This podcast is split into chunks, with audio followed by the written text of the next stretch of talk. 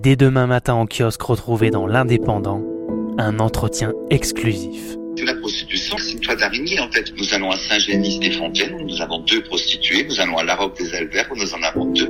Alors autour de la poste, mais sinon particulièrement, c'est derrière la gare.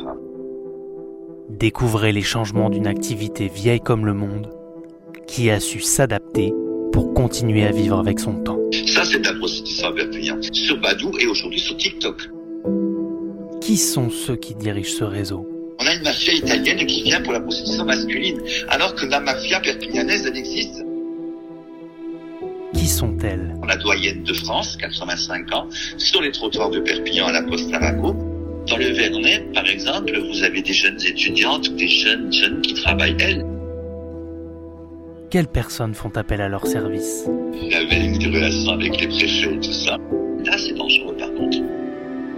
Ces travailleurs du sexe ont pour la plupart une situation précaire. C'est de la baisse gratuite, tout le monde le sait, c'est officiel. Les fellations à 5 euros, vous en avez Demain dans l'Indépendant, retrouvez l'entretien exclusif de Jimmy Paradis, représentant et fondateur du syndicat des travailleurs du sexe, au micro de notre journaliste, Corinne Sabou.